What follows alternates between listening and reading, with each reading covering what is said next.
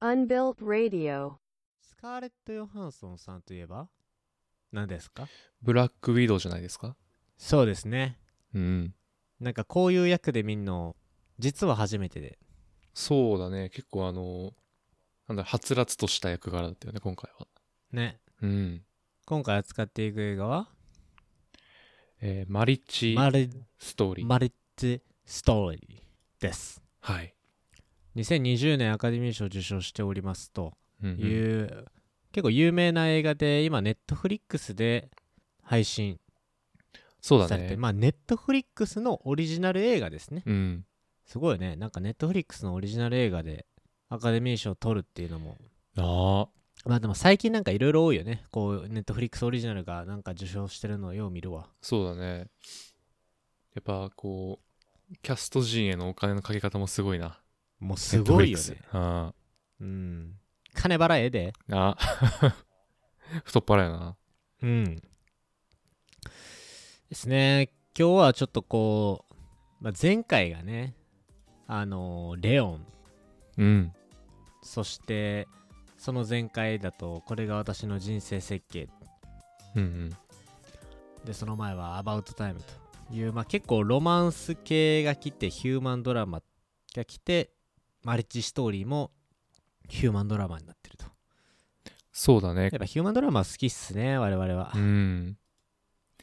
今回、あの、なんだろう、映画どれを見よっかなって選んだ時に、うんなんだろう、こう、なんだろう、サムネイルとかさらっとストーリーを見た時に、あ、親子もんなんだって勝手に思ってて、そう見始めたら、割とこう、ドロドロした離婚の話だったんですよね。えぐかったよねえぐかったなこれさマリッジマリッジストーリーなのにさ、うん。離婚から始まるじゃんそう。で、これ、あのー今日ちょっと話そうかなって思ってたんだけど、映画のつかみの部分からさ、うん一気に落とされたじゃない、一瞬で。うん。割とこう、ね。最初、微笑ましい感じの導入部分で、ううんん、あの、夫婦がお互いにこう褒め合うっていう、あのお互いの長所をこう、あの、語りでうん。述べ合って、で、すごい微笑ましい映像とかも入ってるんだけど、うんうんそう、その後に、なんかこれ本当に同じ場面かって思うぐらいさ、うん。う、うんん。あの、なんだろう、もう離婚寸前の状態だったんですよっていうのをこう種明かしされた時の衝撃もすごかったうな。ん。そうね。うん。まず前提ちょっと思いっきりネタばらしからにネタばらしあれありのまず放送回なのでね。皆さん気をつけて、いやいやいやいやちょっとまだこっから楽しみにしてるからみたいな人はあのここで切ってもらったらいいんですけれども。あのー我々はですねチラチラとネタばらししていってでただねやっぱりそのこんな短時間でこのマリッジストーリー全部をネタバレすることもできないのでちょっとこう自分たちの所感とかを入れながらこうなんじゃねえかああなんじゃないかっていうことをね喋っていきたいなと思ってますがそうですね。そうアキラが言ってる通りであそうまずね簡単にそのあらすじ言っとこうかマリッジストーリーは、その冒頭もちょっと言いましたけれどもえっとスカーレット・ヨハンソンねみんな大好きブラックウィドウはい。と,、えっとアダム・ドライバーさんっていう方ですねうん。この方も結構有名で、えーちょっとあんまり知らなかったんですけどねチャーリー役のアダム・ドライバーさんめっちゃでかいでかいな。スカーレット・ヨハンソンとまずめっちゃでかい並んだ時の図体の差すごかったよな。そう俺はねなんか昔なんだっけな「サイレンスっていう映画でこの人見たことあるんやけど、うん。ちょっとそこまでなんていうの存じ上げてなかったって感じですがあの「スター・ウォーズ？うー」ん。でもよく出てたららしくてですね。あちょっと「スター・ウォーズ」知らないんですけど本私はね。うん。うん、まあもうすごいこうやっぱもう実力派の2人ですしまあその、えーニコールね劇の名前だとニコールとチャーリー。ニコールがスカーレット・ヨハンソンでチャーリーがアダム・ドライバーさんとうん。いうとこのネットフリックスのオリジナル映画でございます。はい。でまあその「マリッジストーリー」というタイトルから、えーなんと詐欺まがいな始まり方が ね度肝を抜かれる感じなんですけれどもそのニコールがねスカーレット・ヨハンソンのが、えっと女優ででチャーリーアダム・ドライバーがえっと監督なんかなそうだね。監督だ監督だってるよねこれねうん。劇演出家かな劇劇の監督演出家みたいな職業だったかな。そうだよね。が、まあ、要はその結婚生活にすごいこう葛藤を抱えてで離婚していきましょうっていう、まあ、そういう姿をずーっとこう描写している、うんまあザ・ヒューマンドラマですよね。なんでなんかこう最初なんか円満にちょっとこう話し合いながら離婚しようよ。OK って言ってたんやけど、うん。まあもうなんかこうやっぱちりつもの怒りというかもうモヤモヤがどんどんと出てきて出てきて、えー弁護士を立てて、まあ、バトルするという風になっていったと。はい。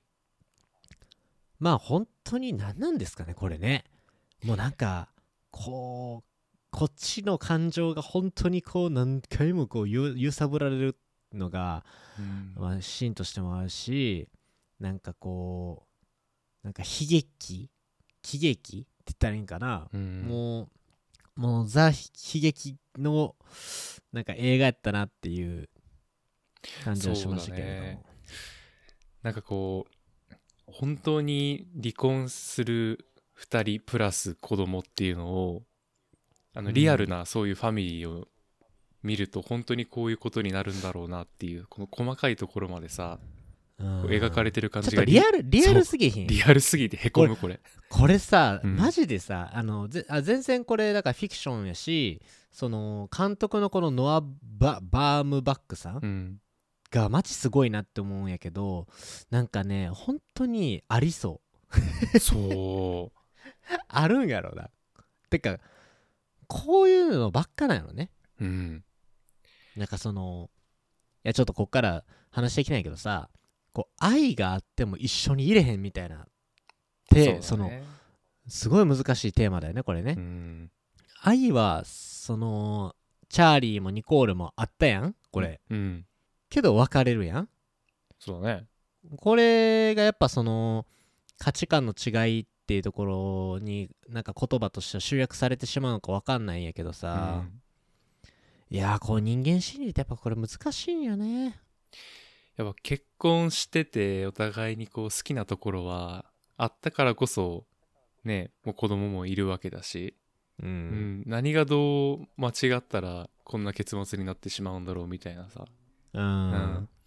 でなんだろう映画見てったらわかるけど、ううん。んあのまあその序盤でね序盤っていうかあの、うん。つかみのところでうん。すごいこうお互い細かいところまで見てるんだなってお互いの長所。あったね。っていうのがわかるじゃない？すごい微笑ましいじゃないあそこ。うんなんうんうん。ああいうところまでお互いのことをちゃんとこう理解一緒に生活して理解してるのに、うん。あの途中からもう暴言の応酬だったりとか、ううんんあこんなにすれ違いって起こってしまうんだっていう。こうもうねね。リリアルリアルすぎるっていうのがもう 今回キーワードの一つなんじゃないかなと思うんだけど。こう見ててちょっとねいやー。へこんでくる、うん。そうね、なんかこう、まあ、別にけもちろん結婚してるわけではないしその分かるとかっていうことではないんだけど、うん。まあなんだろうねこう、まあ、愛愛情の形っていうのはいろいろあるわけでさうんうん。まあ我々もたくさんの映画見てきましたけどねこれまで、まあ、いろんな愛の形を描写してる映画あったじゃん？そうだね。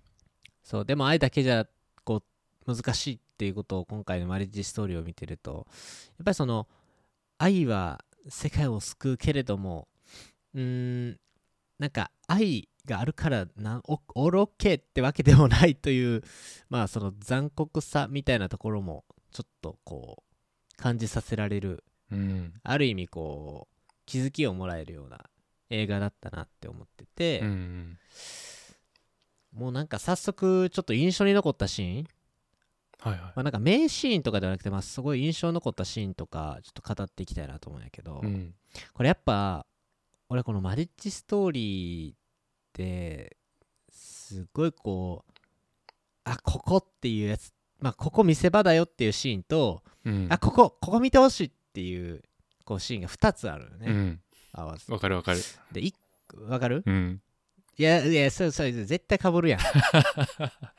うんここ来るだろうなっていうのわかるよ。なんとなく。そうい1個はやっぱそのこの映画の見見せどころやと思うんだけどうん。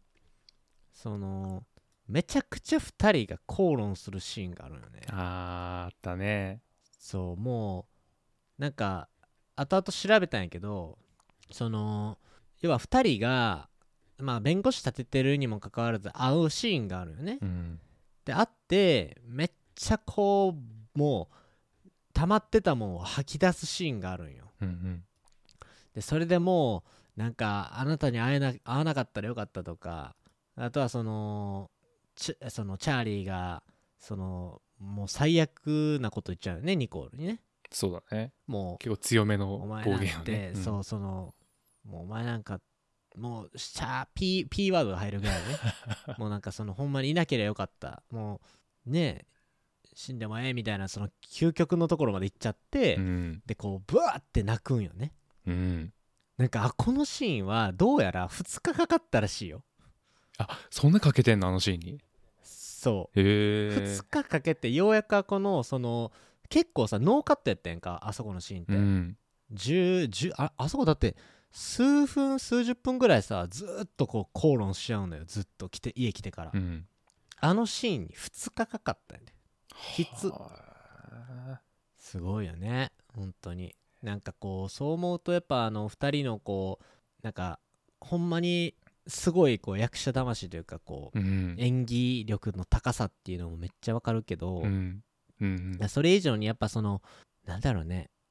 やっぱ人間ってこう愛情があるのは前提あるんだけどやっぱりそれを度外視してでもこう不不満というか積もってきたものを出すとうん。涙が出るシーンとか思ってないことを過剰にこう思ってしまうとかなんかあそこのこう人間らしさみたいなところをドカーンと出すあの俺の中であそこの映画の中で結構盛り上がるシーンやと思ったんやけどね。う、んうん、あっこがこう結構やっぱ印象に残ってるシーンやなと思って、まあ、本当に人間らしさがもうめっちゃ出てきたシーンそうだね。僕もねあの全く同じでねやっぱそこは一個すごく印象に残ってる。まあその感情の爆発っていうのもそうなんだけど、うん。アダム・ドライバーさんとねスカーレット・ヨハンソンさんのね演技がうますぎて、なそうあの本物の夫婦喧嘩をあのそばで見てるみたいな気持ちになるのよあれ。なそうなったの。あの自分の限界をもう迎えてそうそうそう本当にもう切りまくるって感じ相手のことを、であれなんか切ないなって思ったのがあれって、うん。あのもともとその裁判をあ裁判というか弁護士を立てずに2人の間で穏便に、うんうん。まあ、離婚さえ離婚をしようって2人の間で決めたんだけれども、あのなんやかんやあの弁護士を立てることになってで、うん。直前に裁判のシーンがあったと思うんだけどお互いの弁護士交えて裁判するシーンが、うん。でそこでもうなんか人格否定な盛り上がりすぎて弁護士同士がこうお互いの人格否定だとかあとこう嘘、うんうん。嘘誇張を交えた結構絶戦が繰り広げられたじゃない、あったね、うん、でなんかあれを経てあの、まあ、ちょっとなんか行き過ぎたところあったねと。私たちでうん。もう一度ちゃんと話し合わないみたいな。あったね。割と落ち着いたトーンであのシーンって始まってたと思うのよ。うんうんこうなのにこうお互いの主張を繰り返していくうちにあのお前なんて死んでしまえばいいみたいな、まあきっとアダムも思ってなかったと思うんだけどチャーリーね。チャーリーも思ってなかったと思うんだけど、うんうん。あんな言葉が出てきてしまうっていうのが割とこう人間らしさみたいなあ人ってなんだろうね。あのげあのああいう現象あるよなでも、うんそうそうそうそう。もう言いたいことがもう分かんなくなりすぎてこうとりとりあえず口から頭に思ったことを全部口に出ちゃう空回りしちゃうみたいな。そう、なんやかとそのこの年になってからはないけどさやっぱそのちっちゃい頃とかさこそれこそ思春期の時とかってさまあ親もそうかもしれんし友達かもしれんけどさ、うんね、結構こう言い合う時とかってあったやんか。そうだね。誰誰も少なからず、うん。なんかあのあの感覚のもっと強化バージョンみたいなそうだね。のむき出しにするこの場面がマジでオスカー級やなっていう、うん。すげえわと思ったよね。あー。ガチで。あそこは確かに印象に残るな。うーん。やっぱね2日間かけて撮っただけはあるよねこれも。えちなみにもう一個の方はどこになったの？いやちょっとい一回一回アッキーラあ。共有してよ。なんかちょっとめっちゃ印象に残ってて。多分ね、うん。かぶらんと思うの俺2つ目は。あマジで？ちょっと細かすぎるかもしれん。えっ、とじゃじゃあ私、まあ、1個目の印象に残ったシーンは、まあ、さっき、えっと言ったような口論のシーンなんですが、うん、うん。あのもう一個の、まあ、印象に残ったシーンっていうのはあの、まあ、これ映画的な印象に映画的にあすごいいいシーンだなって思ったところで、うん。あの一番最後の、ううん。ん、あのまあ離婚が成立してうんで、うん。あのまあ、別居が始まって、まあ、とはいえそのうん。一応形上円満に別れたことになってるからちょくちょくあのうん。チャーリーが、えっとニコールか。ニコールとあと息子の元にこう遊びに行くようなシーンがあるんだけど、うんうんそこでこう文字が結構読めるようになったあの息子の はね息子のヘンリーか。もうあそこ泣いたそう。わ泣く泣くんですよ。そうヘンリーが普通にないやもう泣くわ。あの手に持って何か文章を読んでいたと。で、あの、チャーリーが何読んでんの？つって。で、読み聞かせしてみてみたいな。であれ読んでいたのがですね、なんと冒映画の冒頭で、あの、お互いのこう長所を紙に書き出してこう読み上げられてたシーンがあったんですけど、うん。あの、妻のニコールが夫のチャーリーに対しての、あの、うん。こんなところが好きだったっていうのを羅列した紙を読んでたんだよね。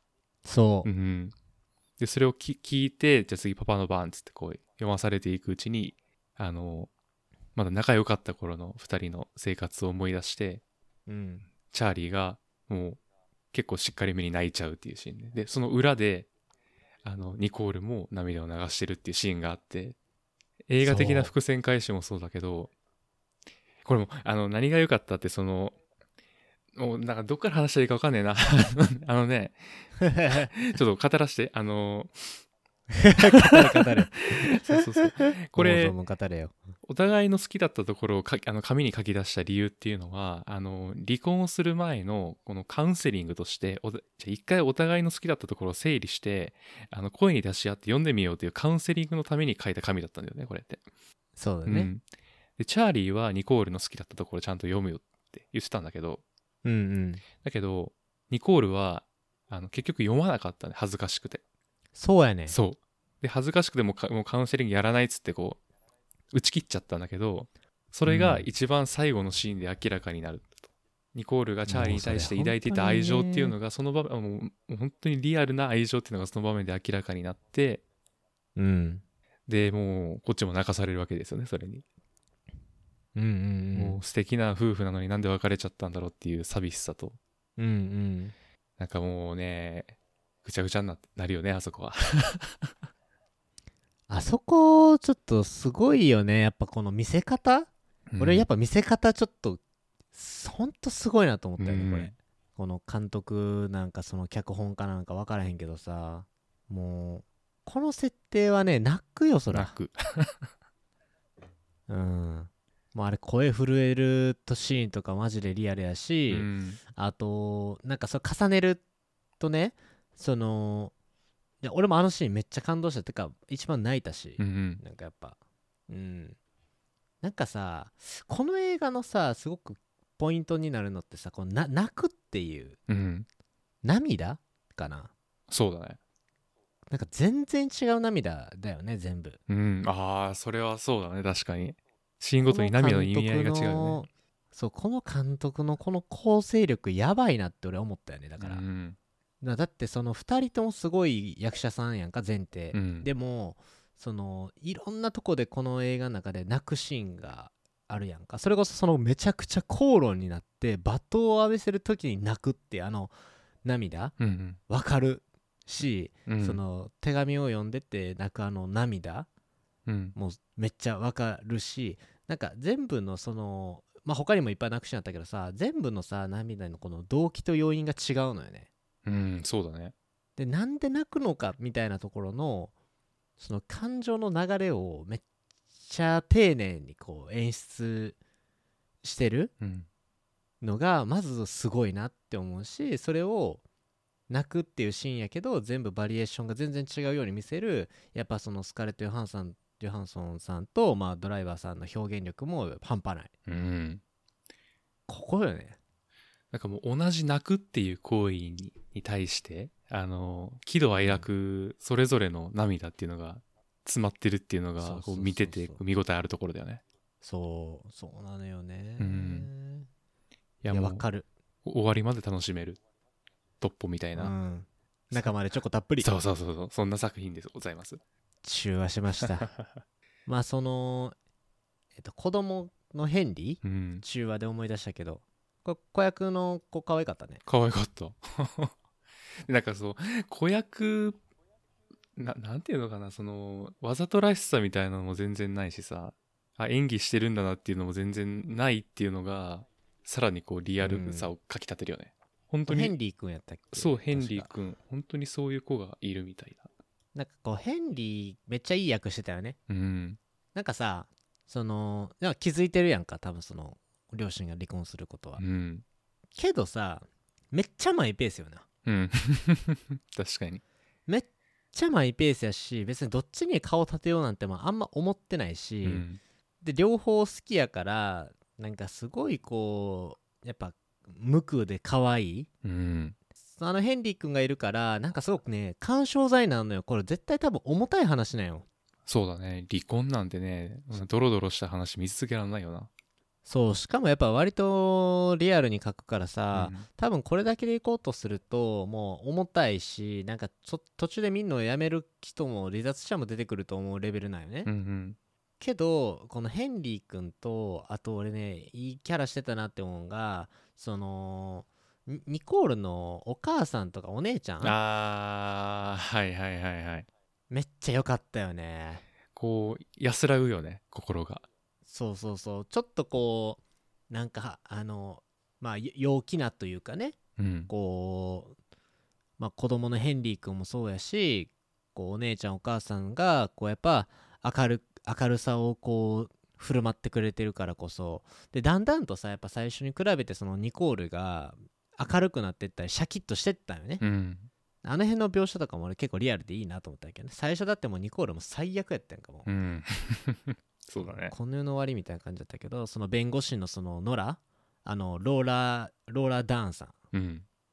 女優賞取ってましたけどねこの人。あの弁護士のすごいあの敏腕弁護士女性弁護士さんに会って変わったしやっぱりこうヘンリー息子のヘンリーがあのまあそんなこう重たさを感じさせないぐらいまあなんていうの？どこまで行ってもこう子供うんとして、なんか素直に母親と、まあ、お父さんと関わってる姿にこうやっぱ力をもらってたよなっていうのはやっぱ子供ってすごい力強い存在だったんやろなっていう。そうだね。あるよね。子供っていうところに着目するとなんかどうしてもあのチャーリー側から見たりとかニコール側から見たりとかっていうのをして、まあ、それぞれは多分子供のために頑張ってるんだ、子供をこう守るために頑張ってるんだなっていうふうに、まあ、見ることもできると思うんだけど、うんうんうんあの息子のヘンリーの視点で見ると結構迷惑な話だなっていうのも思って。そうやな。そう。あのなんかこういろいろこう付き合わされてる大人の事情に。うんうんううん。んこう事実事実既成事実を作るためにこうなんていうのかな。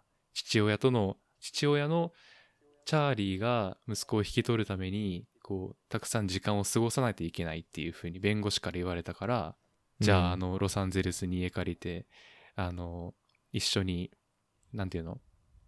ハロウィンに行ったりとか。でも夜遅いからヘンリーも眠たいし。でそれでもうん。父親はそういう事実を作るために結構連れ回したりするしさ、うんうんうん。お母さんのところに今度は行ってあのなんだろう隔週でね住む場所変えたりとかっていうのもすごい大変だったと思うんだよ息子からしたら。そやな。そうそういうなんだろう子供が大人に合わせることに対する疲労感みたいなのも、うん。実はちょこちょこ描かれてたりしたんじゃないかなって思って。そやな、うん。まあマイペースっていうのはなんかそこからも来てる気がするね。そうそうそうそう、うん。本来やったらなこのヘンリー役その子ど子供のねヘンリーがなんかもうやめてよみたいなもう疲れたよみたいなこうすごいこうやっぱヘンリーとしてもこうバッっていうシーンがあってもよかったと思うんだけど、うんなかったからね。そうだね。どこまでもマイペースやしすごいそこがなんかこうなんだろうね。こうニコールとチャーリーにとっての心の支えになってたよなってやっぱ子そうだね。供として。うん。見てる側の支えにもなったね。あヘンリーいつも通りだ。うん、そうそうそうそう。ヘンリーは普通。うん。なんかこうニコールの家族もそうだけどさ敵でも味方でもない人がね、結構出てくるから。そうそうそそこはこうなんだろう落ち着いて見れる一種の何精神安定剤みたいな、ううんうん、うん役割果たしてくれてるんじゃないかなって思った。いやーそうなんですよね。あでね。はいはいはい。そのシーンね。で重なっあのかぶってはないです。まあただその名シーンとしては涙出たっていうところではさっきアッキーラが共有してくれたやつはめっちゃ俺も共感するシーうんうンで、ん。で俺が細かいけどあここめっちゃいいなって思うシーンがいやあれやこれやとまあ着地したわけですよね。そうだね、この離婚のい一連の流れが。うん。着地しましたと。でまあなんか一見落着みたいな感じになってえっ、とまあただこうやけどさ一見落着かって言ってもさなんかモヤモヤしてたやんか。うん。それはそう。だってニコールもさなんかノラに対してさ別にその別に勝ち弁護に勝ちたく勝ちたかったわけじゃなくてみたいな話をしててうんでもなんかその、えーなんだっけな、その、チャーリーとは半々ぐらいでとか、別にそんな違約金とかもなんか、お金のことについてもそんなに、別に、なんか希望とかは別にないみたいな。とにかく終わらせられたらよかったみたいなこと言ってたしね。うんうん。でもなんかその、やっぱ弁護士視点としては、なんかその、何やったっけな。ちょっと細かいところで忘れたけど、いやいやいや、もうなんかか勝ち、勝ちって誇った方がいいわみたいな。うんうん。言ってるシーンとかもあってね。でみんなモヤモヤしてるままなんか最後のシーン行くのよ。ねもう本当に終わりのシーンなんやけど。でチャーリーがその今回チャーリーの番や言ってそのヘンリーを迎えに行くシーンかな。これまたハロウィンやったっけこれ。またハロウィンか。そうだね。こあのコスチューム着てたからハロウィンだろうね。だからこの一周したんよね。だからまた期間としては、そう次回のハロウィンでまたこう会ってでチャーリーを抱えてこう帰るシーンがあるよねうんあ、チャーリーじゃない。ヘンリーをね。ヘンリーをチャーリーが抱えて帰るシーンがあるんですよ。うんで、そこで、あのーニコールが、こう、後追ってきて、うーん靴紐を結ぶシーンがあるの。あったね呼び止めてちょっと待ってっつってそう。あこ。うんうんうん。あーわかるわかるわかるわかる。あれな、結構、海外の映画で見てたら、てかね、スカーレット・ヨハンソンも、うん。なんか、調べたんやけど、後々。うん。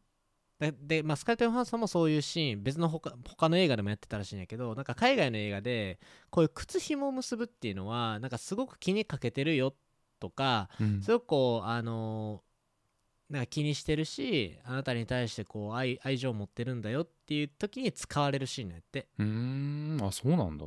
そう。でしかもそのスカーレの今回のそのニコールって結構雑雑っぽいっていうかちょっとこう抜けてるうん。っていうなんかこうチャーリーも言ってたやんかニコールに対して、うんうん。その電気のつけっぱなしがあるとかなんかちょっとこうたまに雑なところがあるみたいな、うんなんかようチャーリーが電気とかめっちゃ消してたりとかするやんか細かい そうだね。でもニコールがちょっと変わってそういう靴紐に気にかけてしかもそれ結んであげるっていうところがニコールとしてすごく成長してるしかつまだ離婚が終わってその着地したけどまだあなたに対して気にはかけてて愛情あるよっていうメッセージをあそこで最後差し込んだっていう。へえなるほどね。これはね深いマジで。あの靴紐結ぶだけのシーンに結構いろいろ意味が含まれてるのね。そう。だってあれで終わらすあれで終わりやんかシーンとしては、うん。で最後そのチャーリーが「サンキュー」って言ってこう終わるっていうシーンなんですけどうん。いやこれだから「愛してるよでも別れますよ」っていう最後のこうメッセージで終わったって感じがすごいあってね。うんうん。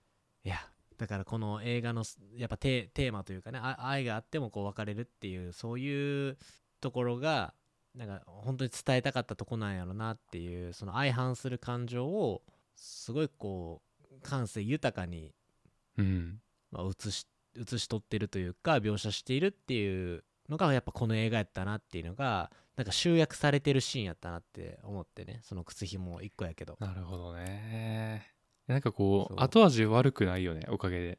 そうやね。あの靴ひもを結ぶことで、うん。めなんかねあのバカでもわかるあなんかようわからんけどこういう形があっていいんやなってなんのよ、うんなんかうん。そのいやバッドエンドかもわからへんけどこれはひ冷静に見たらねそれは離婚なんてハッピーなことじゃないから、でもなんかこういう形があるんだなっていうのがなんか誰が見てもわかるような感じで最後終わってるのが本当にすげえって思ったし、うん。俺自身なんかこの終わり方が多分適切なんやろなって思って見てた。そうだね。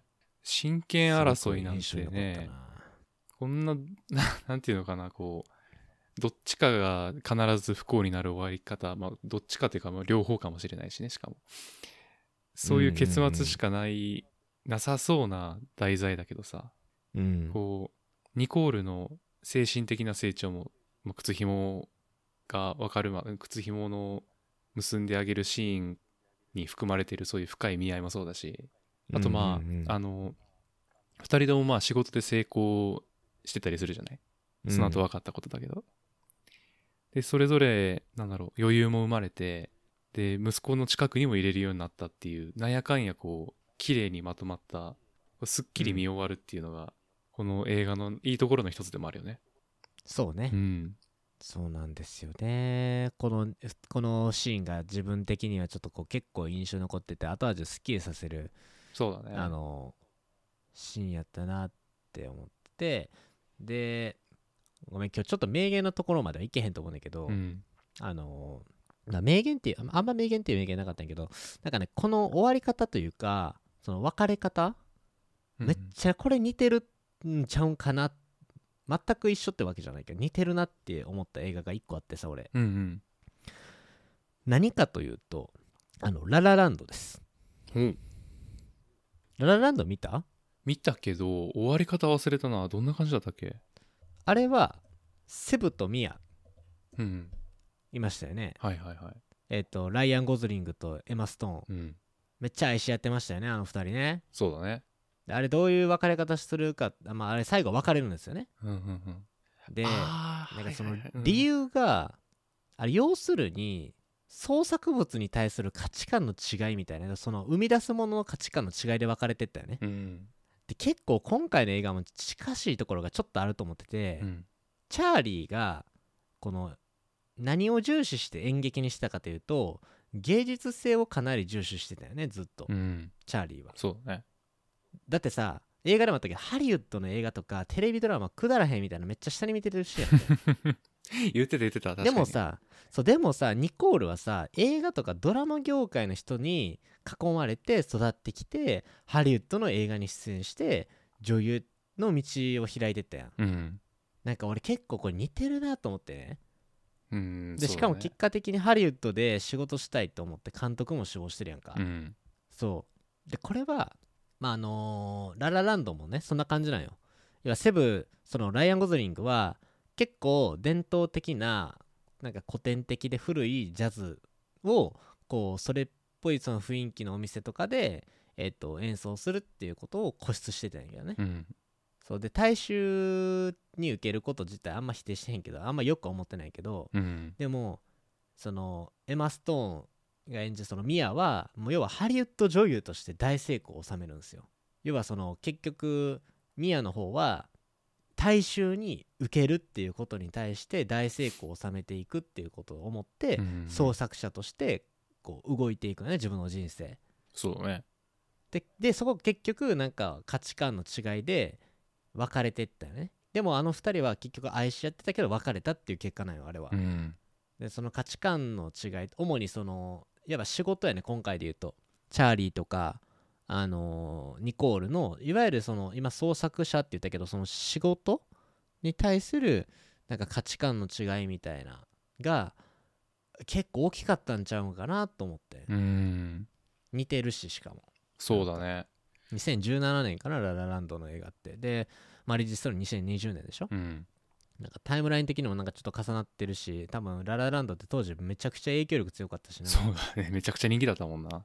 そう。そうそうそう。だからさその結局そのニコール自体はさやっぱ仕事めちゃくちゃ楽しみ出たやんか最後、うん。で最後の終盤にもその仕事に対するニコールの成長ぶりをあえて描写したわけやん。うん。だって監督になったじゃん。そうだね。監督になったよって。要はさいや夫のためとかじゃなくて自分で考えて行動するっていうことにもすごく重視してたし一人のそういうなんか創作者みたいなものになりたいっていう気持ちもあったんやろなと思うねすごい。うん。ニコール自体が。でそこのこうやっぱ考えとか思いやりの違いみたいなところがこうこうやってこうすなんていうのちりつもになってってたんじゃないかなっていう。そうだね。なんかこういや終盤のシーンであなたが仕事に没頭してた気持ちが分かったみたいなことも言ってたしね。そこそれ名言なんや実はうん俺の。そうマジでそなんだろうあの多分2人がこじれたきっかけもやっぱ仕事に対する考え方とかだったんだろうね。なんかなんだろう住む場所とかでう、うん。だいぶ口論というかこじれてたと思うんだけど、うん。まあその住む場所を決めるのもなんかなんとなくその場所が好きだからっていうだけじゃなくて仕事でうんうんその場所にいなきゃいけないからっていうのがまずこう別居のきっかけになってたじゃない今回の映画も。うんうんうん。あの最初ニコールが息子のヘンリーをロサンゼルスに連れて行って、まあ、でもそれはあの仕事があるしあとまあニコールは地元がそこだったのかな。うん。うんでチャーリーも一緒についていくっていう選択肢があったんだけれどもチャーリーはチャーリーでうん。ブロードウェイに出す演劇の演劇をこう作り続けていかないといけないから、まあ、ニューヨークに残うんうんうんると、お互いその、なんだろうその場所で仕事を続けていかなければいけない理由だとか、まあ、その信念みたいなものがあって、やっぱもうそれきっかけでなんだろうもう裁あの弁護士入れた裁判も結構ドロドロになっちゃったしお互いに対するイメージも良くなくなっちゃったし、うん。うんやっぱりこう仕事に対する価値観とか生き方に対する価値観でどんだけ愛し合っててもこじれる原因になるんだなっていうのはなんか一個のこうヒューマンスドラマというか人間関係を描いているドラマとしてはすごい分かりやすいしリアルだなってうん。やっぱ思うよね。そうよな。いやこれ難しいとこだよね、でも最後こうやっぱ自分自身やっぱこうチャーリーがなんだろうこう空回りしていってるシーンが多かったよなと思うよね。うん、うんやっぱその動揺してるのか分からへんけどその 俺ちょっとあれゾワッとしたけどさナイフなんかいいお父さんぶり見せようと思ったらナイフナイフで手切っちゃ腕切っちゃったりとかうん、さ。あーあったね。結構ちゃんと血出てたもんなあれ、ちゃんと俺あ俺これ死ぬんちゃうかなって一瞬思ったぐらいやから、うん、倒れてたもんな次のシーうン、ん、であとはそのチャーリーがその結婚をなんか題材にした歌を歌うシーンとかね。うんなんかあの辺とかって結構やっぱ滑稽やと思うね、うんうん。そのシーンとしては。だって誰かを求め誰かに求められることが生きることみたいななんかそんな歌やったんや。うん。でも自分のせいで大切なものを失ってなんかこう、ま、それでも前に進もうっていう歌やんかあれって。そうだね。それを自分で歌うってさ見え方としてはすごい滑稽よね。正直。でもこうやっぱ笑うことができひんかったよね。うんだってめっちゃリアルやしなんかチャーリーの人間らしさを見たらなんか自分たちもそれもそれそれ通りの人間やなってめっちゃ思ってしまったからな俺はうんうん。うんうん。やっぱ理想はあるんだけどそれを叶えるのってすごい難しいしいい状態であり続けるっていうのも、ね、やっぱほとんど不可能なんだなっていうのはやっぱあのシーンを見てありありと感じたね。そうやね、うん。そうっすね。いやーちょっとあのー語り尽くすのには非常に難しいテーマですが、まあ、ただなんだろうね。やっぱなんかもう大きい大きい問いを投げかけられる映画やと思うよねやっぱり。うんその、まあ、結婚もそうやけどその愛みたいなものをそのそのものに対するこう問いみたいなのがまあでかかったよねこれ。そうだね。要はその愛だけあってもなんかそんななんか愛っていう言葉で人人をまとめにしてはいけないなって 思う。うん考えさせられる映画でもあるしその結婚っていうことのまあ難しさ複雑性って言ったらいいんかね。だって2人とも愛し合ってるけど結果的にこうなってますからね。そうだね。そこにはこうやっぱ仕事に対する考え方の違いとかそもそものこう価値観の違いみたいなところっていうのはやっぱり、まあ、積もっていくんやろなと思ったし、うん。まあ、かなりリアルなヒューマンドラマの映画やったなっていうのがそうだね。感じたところですよね。ただ好き同士じゃずっと仲良くいるのってね難しいんだなって。やっぱ子供の頃はさあの大人同士がこう好きになって結婚式でしてなんとなく子供が生まれてそのまま時間、まあ、過ごしていくんだなみたいなぼんやり思ってたけどさ、うん大人になっていくに従ってでかつ自分らの年齢があの、まあ、結婚がなんとなくこう見えてきてる年齢だし、うあのん自分の周りにもそういう人が増えてきたからさなんとなく考えること多くなってきたんじゃないかなって思うんだけど、こういうこうリアルな話を見てると好き同士好きなだけじゃ続かないしやっぱりこううん。何十年も全然違う世界で生きてきた2人だから、うん。お互いの考え方が合致するなんてこともないしそれが原因で対立が起きたりあと、うん。何の罪もない息子を巻き込んでしまったりとか、そうね、うん、なんかそういうことが起こりうるんだなっていうのをこう疑似体験してるような映画だったんじゃないかなって思うんで、そうね、うん、ちょリアルすぎてちょっとへこむ方もいるんじゃないかなと思うんだけどでもぜひ見てみてほしいなって そうっす思いねました、はい。という感じでよろしいでしょうかね。はい、いやーでもねやっぱ見た方がいい。うん、ん あの目を背けてはいけないテーマって感じがすごくしました、うん。本当に。なんかねこうハッピーハッピーなことばっかじゃないよ結婚はっていうのをえっとガチで伝えに来てるやつですね。そうだね。でもこもうえぐっうていきます。本当に嫌な終始嫌な気持ちになる映画っていうわけじゃなくてそう。あのちょっとメタ的にあのススカーレット・ヨハンソンの感情表現馬とかなんかそういう視点で見るのもありなんじゃないかなって思うしこうだからこそ引き込まれうんる素晴らしい作品だと、うん、思うし終わり方もねすごいこうすっきりした気持ちいいし、うんうんううんん明るい感じで終わっていくんでぜひ見てみていただきたいね。はい。ぜひ。ネットフリックスオリジナル映画でございますがう、ん。非常に見応えのある映画ですので、まあ、この際にね、ネットフリックスをポチッと登録してもらって、回し物じゃないですよ。何ももらってませんから。そうですよ。欲しいけどね、でも、くれてもいいけど、欲しいうん。うん。で、これ見ていただいて、まあ、泣いていただいて、で、えー、どうしましょうかね。どうしましょうねど感うしましょうか感想をね、えーお寄せくださいねか感想、感想文をね、共有していただければと思ってます。はい。ということで、えっ、と、次回はですね、なんと出張会というところで、はい何の映画を扱うかはね、秘密の花園というところで、うん。ちょっと、えー次回はまた、えー実際の映画を見てきました出張会の放送をアッキーだと収録できればなと思っておりますので、皆さんお楽しみにしていただければと思います。はい。これまでとまた違うテイストのねそう、映画を見るんだよね。